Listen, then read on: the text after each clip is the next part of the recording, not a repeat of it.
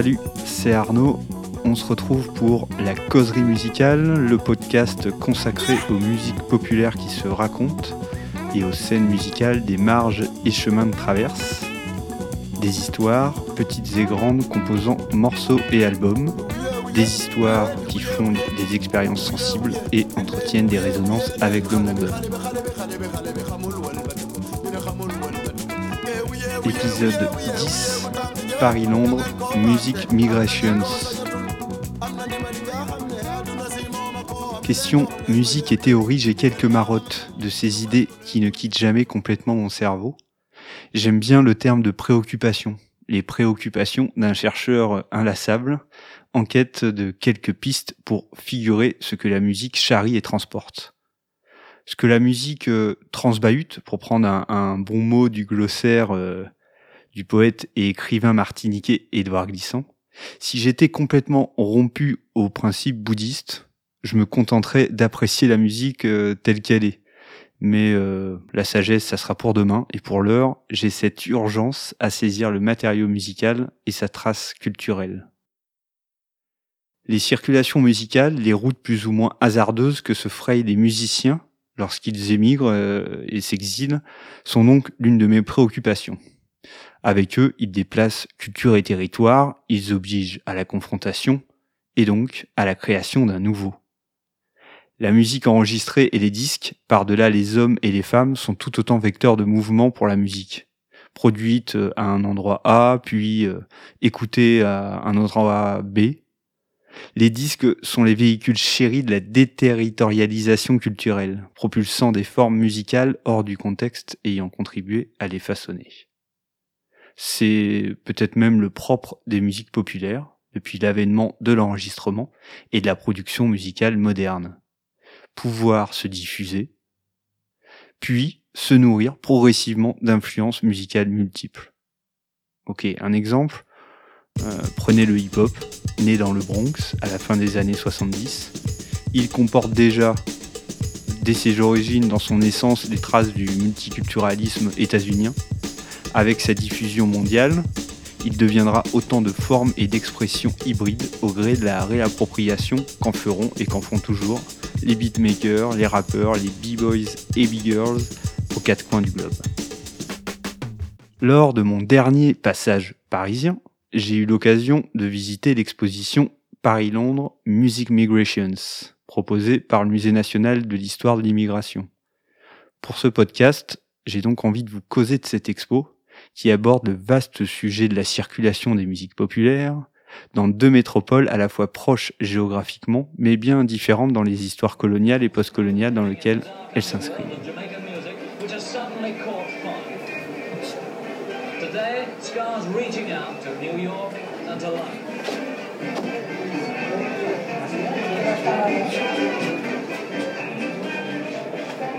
On entre dans l'expo par les images et le son du Swinging London des années 60. On entre ou on plonge dans le bouillonnement culturel et musical que vont connaître Paris et Londres dans les 30 années qui suivront, le point d'arrivée étant fixé à 1989 et au bicentenaire de la Révolution française. il faut un point de départ à une histoire, il faut également un point d'arrivée, va pour celui-ci. 30 ans où se sédimenteront les apports, influences, lutte des communautés immigrées des deux ex-empires britanniques et français. Stéphane Malfette, commissaire général de l'Expo et responsable de la programmation culturelle au, au, Palais de la Porte Dorée, explique que le projet d'origine était de couvrir l'histoire des immigrations à Londres et Paris depuis 45. Pour faire moins et mieux et saisir le sujet par une porte dérobée, avec Martin Evans et Angéline Escafré-Dublé, tous deux historiens et commissaires scientifiques de l'expo, ils ont pris la décision de faire des scènes musicales le fil conducteur de cette traversée. Et comme l'agir musical des minorités et populations racisées n'est jamais dénué d'un positionnement et de revendications politiques, les combats portés autour et par ces scènes offrent un révélateur saisissant du chemin parcouru pour imposer une réalité que certains euh, sont encore prêts à renier aujourd'hui. Oui, nous sommes des sociétés multiculturelles, des sociétés postcoloniales et hybrides. Nous ne sommes pas, nous devenons. L'angle d'attaque reste vaste et l'exposition est du coup riche, foisonnante, multiple. À l'image de son sujet, elle a un caractère euh, insaisissable et fourre-tout. Dans sa scénographie, son impressionnante documentation, mêlant documents écrits, partitions, pochettes de disques, écoute musicale, vidéo, peinture, photographie et j'en passe. Elle est une tentative euh, de structurer le tout monde musical de deux sociétés urbaines. À chacun et chacune de tracer sa route, de laisser certaines parties pour se consacrer à d'autres. C'est d'ailleurs ce que je vais faire également ici en me concentrant sur quelques points, parties, documents ou lieux.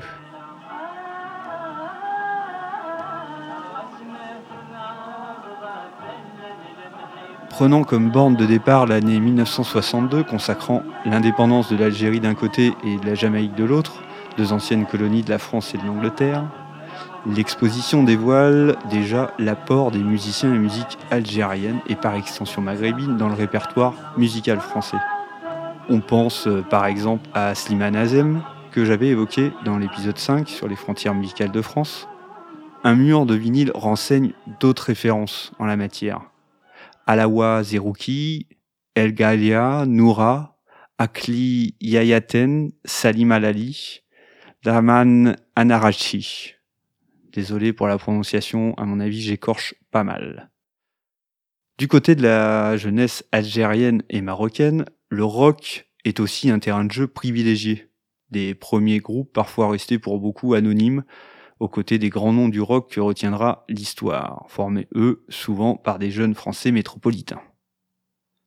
Le lien entre le rock s'étire jusqu'à Rachid et son groupe Garde de séjour qui bouleverse la donne dans les années 80 en proposant un son à la confluence entre rock et rail. Impossible de ne pas m'arrêter un instant sur Rachid Taha qui nous a récemment quittés, lui l'artiste musicien qui fuyait les étiquettes et bousculait les conventions Rachita, le marcheur pour l'égalité et contre le racisme, dont l'activisme musical est empreint d'une lutte politique et culturelle aussi poétique que rock'n'roll.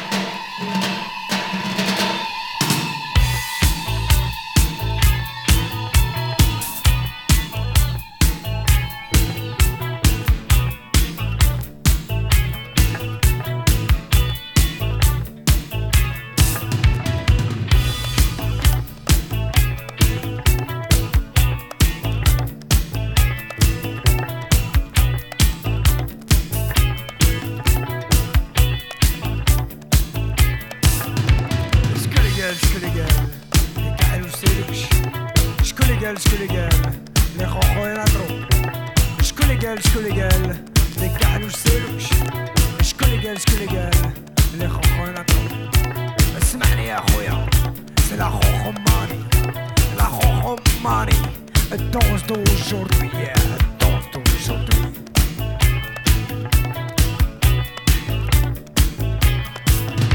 La ça où tu les frères me kiffent, où tu m'as extrême me fixe, me sexe, où où tu as me sexe, où tu as me sexe, où tu as me sexe, où me où sexe, me sexe, me sexe,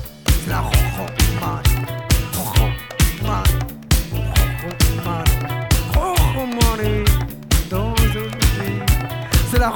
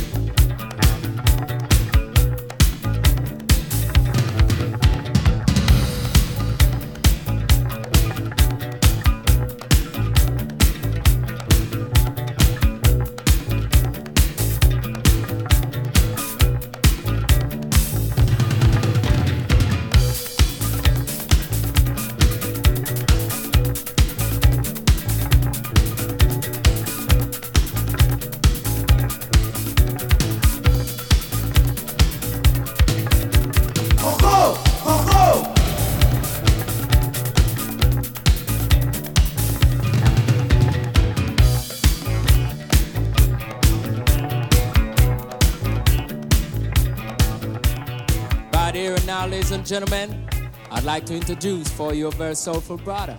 Soul brother number one. Thank from you Kingston, ever so Jamaica kindly. way. Thank you ever so kindly. I'm here with my reggae machine. And I'm gonna do you some good in the neighborhood like I should. Hey, wait a minute, I hear a sound. That sounds like organ. Let me hear some drums to go with it, please. Come on now. Revenons aux années 60. De l'autre côté de la Manche, c'est le ska, propulsé dans l'arène par des membres de la communauté jamaïcaine tels que Prince Buster ou Desmond Decker qui secouent Londres. Une coupure de journaux qui est exposée parle d'ailleurs de la declaration de la société londonienne. La playlist de la borne d'écoute propose des titres de Lord Kitchener, Mona Baptiste, Prince Buster donc, Desmond Decker, avec son hit indémodable Israelites, et enfin Ginger Johnson and his African Messengers.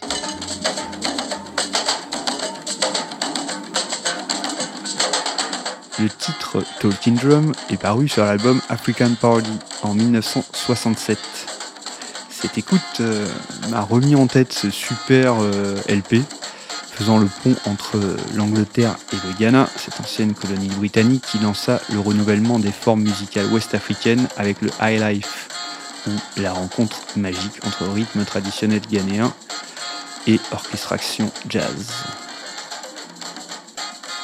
Le parallèle franco-britannique euh, ainsi effectué entre les populations immigrées et postcoloniales après-guerre et dans les années 60 montre bien des différences significatives entre les deux villes. Les schémas d'installation sont pas les mêmes. Avec la désertification du centre-ville londonien entamé après-guerre, les nouveaux arrivants s'installeront dans l'Inner London. À Paris, les immigrés d'Europe du Sud et du Maghreb transiteront dans des habitats de fortune et des bidonvilles pour rejoindre ensuite les grands ensembles périphériques. Le rapport centre-périphérie ne se joue pas de la même manière donc. Cette géographie et les ségrégations spatiales qu'elle impose sont à mettre en miroir avec la marginalisation des musiques nord-africaines du côté français, au contraire d'une incorporation plus assumée des influences caribéennes du côté anglais. L'Angleterre assumerait plus facilement sa part jamaïcaine quand la France reste arc-boutée sur ses préceptes d'indivisibilité républicaine, niant le divers qui inonde pourtant la société française. Je continue ensuite de circuler dans l'expo. Je parcours une salle consacrée au studio d'enregistrement. D'un côté des miniatures de batterie, de l'autre une batterie végétalisée à l'échelle 1 celle-ci. Je m'arrête ensuite devant des tirages d'une installation nommée Chalk Piano de l'artiste sud-africain Robin Road, une série qui décompose le mouvement et le clavier d'un piano, une sorte de cinéma vivant pour reprendre les mots de l'artiste, qui travaille à partir de dessins à la craie et au pastel. Puis j'aperçois un écran et je me pose sur le banc qui lui fait face. Bonne surprise, un film du cinéaste britannique Isaac Julian, que je connais grâce à son long métrage Young's Rebels. Le film projeté s'intitule Territories et il date de 1984, une œuvre euh, expérimentale qui interroge l'histoire et le devenir du carnaval de Notting Hill, né en 1966, et qui donnera lieu à ses débuts à des affrontements et des tensions entre communautés noires et police. Le film intercale des séquences tournées sur place, des images d'archives. L'œuvre d'Isaac Julien, elle s'inscrit euh, vraiment dans la mouvance des cultural studies anglaises, mise sur pied par Stuart Hall, puis développée euh, par d'autres intellectuels. On peut citer Paul Gilroy euh, ici, vu qu'on est sur le matériau musical. Paul Gilroy et son Atlantique Noir.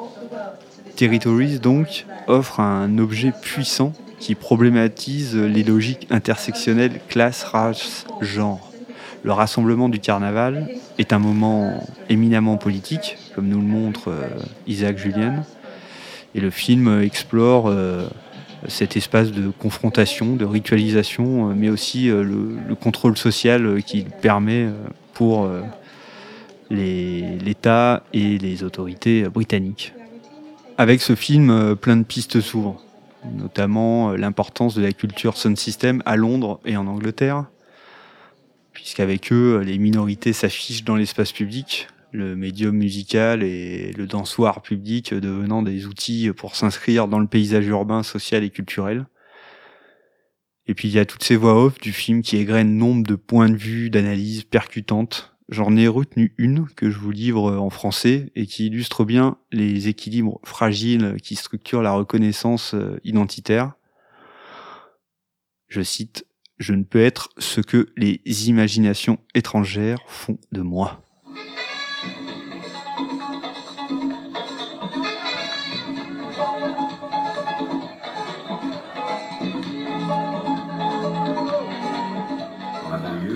La main bleue, rebaptisée la cinquième dimension, c'est le plein chaque fin de semaine de tout ce que la capitale compte d'antillais, d'africains et de passionnés du rythme.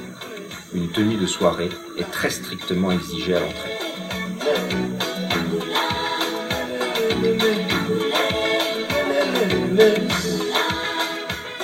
Allez, retour en France pour euh, la dernière partie que je souhaiterais aborder au sujet de l'exposition euh, Paris-Londres euh, Music Migrations. On revient donc en France, à Montreuil plus précisément, où dans la seconde partie des années 70, une boîte de nuit, la main bleue, constitue un lieu atypique où se croisent un public euh, afro-descendant et antillais, issu des classes populaires, et le Paris hyper branché et trendy, trouve un malin plaisir à venir se trémousser sur les rythmes du soukous de l'afro-pop et du zouk naissant. Ça se passe donc dans la banlieue rouge et le patron du lieu, Jean-Michel Moulac, fait la promotion de son club dans les foyers Sonacotra, avec la ferme intention de jouer de la black music pour les black people. Ces jeunes travailleurs immigrés vivant dans des conditions euh, très précaires et largement exploités euh, sur un marché du travail où ils font ce qu'aucun travailleur français ne veut plus faire, ces jeunes travailleurs immigrés donc vont donner l'âme et la vibe à ce lieu qui aurait pu rester dans l'anonymat euh, de la banlieue si des premiers papiers dans la presse n'étaient pas sortis pour euh, relater les folles nuits qui s'y déroulaient. Ensuite, le Paris by Night s'en mêle et ose passer le périphérique pour découvrir un temple de la musique et de la danse avant que les bains-douches et le palace prennent la suite en ville, à Paris même. Sur euh, Montreuil et sa vie nocturne, je vous conseille d'aller lire un excellent article de Véronique Serva sur son blog La Factory. Le papier s'appelle Montreuil Music City. Toutes les cultures qui ne sont pas la tienne sont obscures. Donc elles n'ont pas besoin d'être plaques pour être obscures. Par exemple, les Talmudiques, c'est obscur. Bon, des trucs comme ça. Euh, mais putain, mais les, les c'est compliqué. Déjà, il faut lire leur alphabet. Enfin, tu vois, toutes les cultures sont obscures. Donc il faut prendre du temps. Il faut prendre du temps. Il faut se laisser imprégner, il faut que ça vienne, il euh, faut, que tu comprennes. Toujours en France, avec les années 1980, euh, émergent les radios libres. Radio Nova euh, prend son envol avec Jean-François Bizot, une partie, la dernière partie de, de l'exposition relate beaucoup l'aventure Nova de ses débuts. Le, mouvement ensuite, euh, qui s'appelait pas encore le hip-hop, va secouer la, scène parisienne euh, avec les soirées euh, Roger Boîte Funk et le terrain vague de la chapelle. Mais bon, ceci est une autre histoire. Mon père est américain, mon grand-père est breton, ma mère est martiniquaise, je suis antillais. Vous aimez la bonne musique sur Radio Nova, écoutez mon désir Jean-Claude Sky. Pour finir, dans ma déambulation, comme j'aime le faire lorsque je suis dans un lieu culturel ou que j'assiste à un spectacle, j'aime bien lever la tête et regarder qui m'accompagne dans le public. Ici, je suis donc demandé qui était venu, comme moi, faire l'expérience de cette proposition euh, muséale ambitieuse. Je précise que j'y suis allé un samedi après-midi. Le jour et l'heure importent euh, beaucoup sur euh, la fréquentation, il y avait des jeunes, il y avait des familles, il y avait des plus anciens, il y avait des blancs, des noirs, des visiteurs studieux, d'autres plus volatiles. Bref, il y avait un tableau sympathique, assez euh, hétéroclite, divers, et, donc le, pari, en tout cas sur mon expérience, le pari d'une exposition musicale permettant d'attirer des publics et d'autres publics dans ce lieu et de mélanger les visiteurs semble être plutôt gagnant.